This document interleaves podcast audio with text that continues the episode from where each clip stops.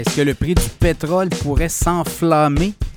A vu quand même les aiguilles bouger cette semaine avec la décision de la Banque centrale des États-Unis de geler, non seulement de geler son taux directeur, mais de dire aussi qu'il y aurait trois, au moins trois baisses de taux euh, d'intérêt en 2024. Donc, ça l'a envoyé des signaux. Et là, ben, les économistes, les stratèges, les prévisionnistes dans toutes les grandes banques, euh, on est en train de réviser les scénarios, puisque là, ça change complètement la donne. On est encore dans une situation encore récemment où les gens des banques centrales, notamment la Fed, qui nous disaient, ben là, écoutez, on pense encore euh, monter les taux, on regarde ça aller et ça se pourrait qu'on passe à l'action au cours des euh, prochains mois. Là, clairement, le message, c'est que non, c'est terminé.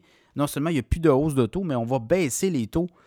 Et là, on parle de peut-être des baisses en mars, en mai et en juin trois baisses rapides et là, peut-être même une quatrième à l'automne. Donc, euh, dans ces scénarios-là, ben, ça donne beaucoup d'espoir et là, ça redonne de l'oxygène à l'économie et ça va remettre de l'huile, comme on dit, dans les composantes et c'est sans jeu de mots, évidemment. Donc, le baril de pétrole, euh, la référence du WTI qu'on a ici en Amérique du Nord, a atteint, euh, au cours des derniers jours, a atteint son plancher des, du mois depuis le mois de juin, donc des six derniers mois, autour de 68 68 dollars US. Euh, et là, ben, c'est reparti depuis la décision de la Fed. on est reparti vers un baril de pétrole 71, 72.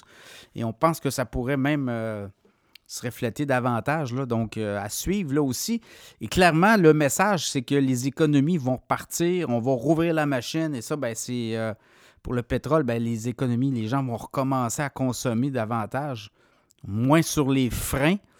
Et euh, le gaz naturel, même chose, le gaz naturel. Là aussi, c'est l'hiver. Vous avez vu, le temps froid n'est pas au rendez-vous. Peut-être qu'on va avoir davantage aussi de livraison.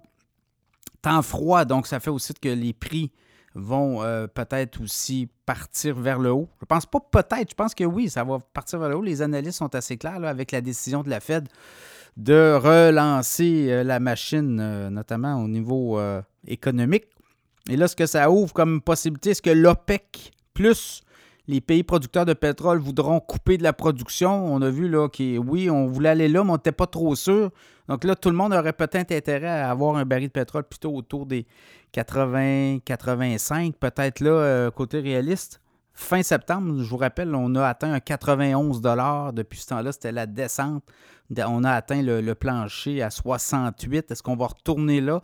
Ben, avec les nouvelles données de, la Fed, où il y a des baisses de taux attendues, donc euh, l'économie euh, aussi va repartir. L'économie américaine, quoique l'économie américaine va très bien, là, mais on pense qu'avec ces baisses de taux-là, ben, ça redonne beaucoup de, de munitions.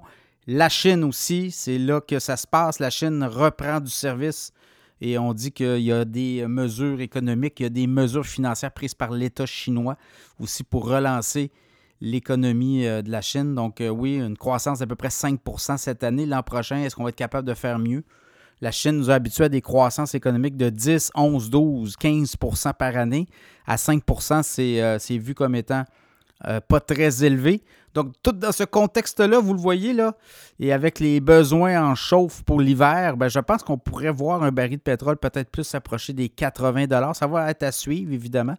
Les titres qu'on surveille au Canada, on a des, beaucoup de pétrolières, là, ceux qui sont abonnés à l'infolette financière.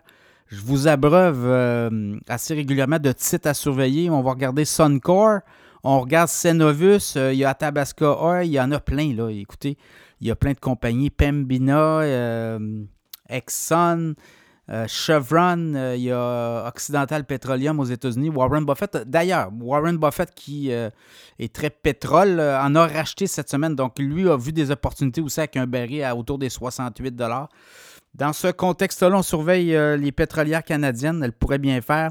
Dans le cas du gaz naturel, il y a Enbridge qui peut être intéressant.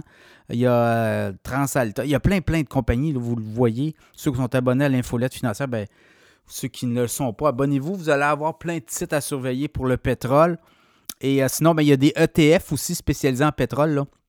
Au Canada, ça pourrait être intéressant à voir les rebonds. Regardez euh, où on en était, peut-être six mois euh, à 68, 68 Regardez la progression qu'il y a eu dans les dernières. Ben, fait, des, derniers trimestres, là, puis ça va peut-être vous donner une idée où pourrait être le baril de pétrole au cours des prochains mois. À suivre!